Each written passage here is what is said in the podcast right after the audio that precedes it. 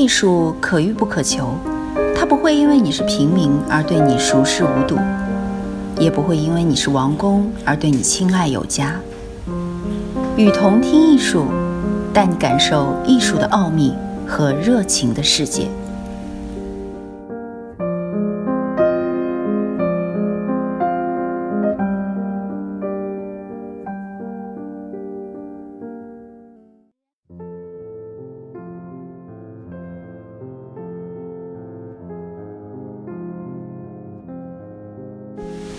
一九九九年三月，柬埔寨内战稍稍平静，国际非政府的救援组织开始关注这一饱受战火蹂躏摧残的地区。有一天，怀民接到一封信，荷兰外交部所属的跨文化社会心理组织一名负责人，在欧洲看过云门的《流浪者之歌》，他相信一个述说佛陀故事的东方编舞者，或许。可以在战后的柬埔寨参与儿童心理复健的工作。这个机构和联合国世界卫生组织合作，帮助柬埔寨的战后儿童心理治疗复健。内战结束，许多战争孤儿在战乱中饱受惊吓，他们像不断被施暴虐待的动物，缩在墙角，恐惧别人接近，恐惧触摸，恐惧依靠。恐惧拥抱。怀民接受了这个邀请，在金边一个叫做雀普曼的中下层居民混居的社区住了三个星期，带着青年义工整理传统舞蹈。传统舞蹈从小要练习肢体柔软，印度教系统的肢体数千年来仿佛在阐述水的涟漪荡漾。仿佛一直用纤细柔软的手指诉说着一朵朵花，慢慢从含苞到绽放。吴歌谣的墙壁上，每一个女神都在翩翩起舞，上身赤裸，腰肢纤细，她们的手指就像一片一片的花瓣绽放。整个印度到东南亚洲，舞者都能让手指向外弯曲。仿佛没有骨节，曼妙妩媚。女神常常捏着食指、大拇指做成花的蓓蕾形状，放在下腹肚脐处，表示生命的起源。其他三根手指展开向外弯曲，就是花瓣向外翻卷，花开放到极盛。然而手指也向下弯垂，是花的凋谢枯萎。东方肢体里的手指婀娜之美，也是生命的告白。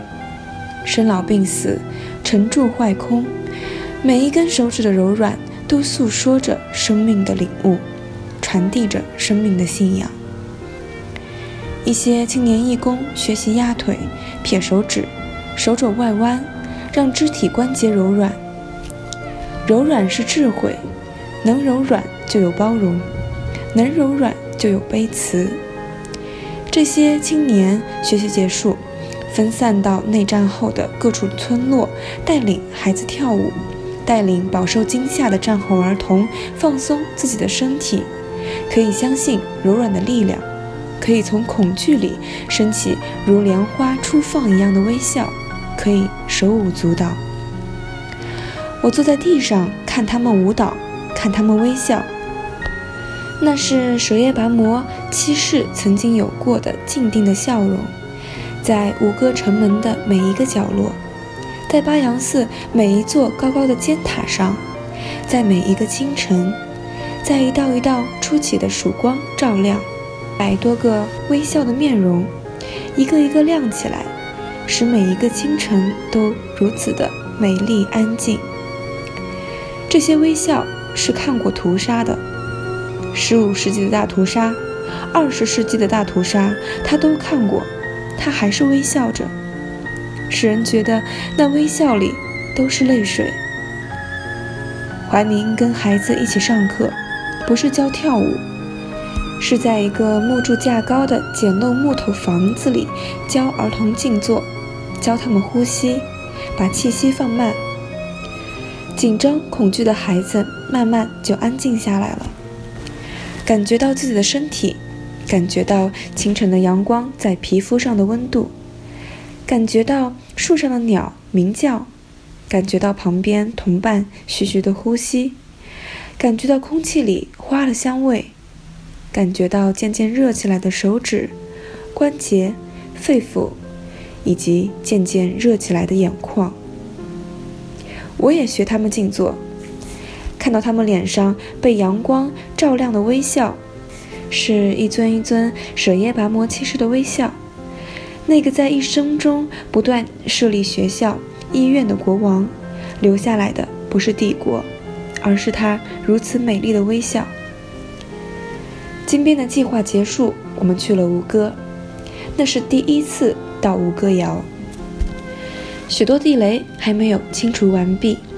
游客被限制走在红线牵引的安全范围。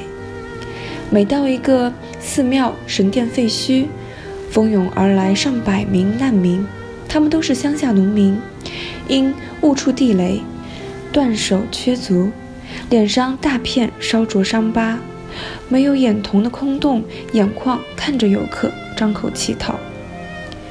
向往伟大艺术的游客，在文明的废墟里被现实如地狱的惨状惊吓。美的意义何在？文明的意义何在？人存活的意义又何在呢？斯陀含名一往来，而实无往来，是名斯陀含。看到废墟角落默默流泪的受伤的游客。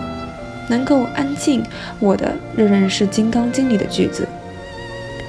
我一次一次去到废墟现场，独自一人或带着朋友，学习可以对前来乞讨的残障者何时敬拜，学习跟一个受伤或被触怒的游客微笑，学习带领朋友清晨守候在巴扬寺，每个人一个角落，不言不语。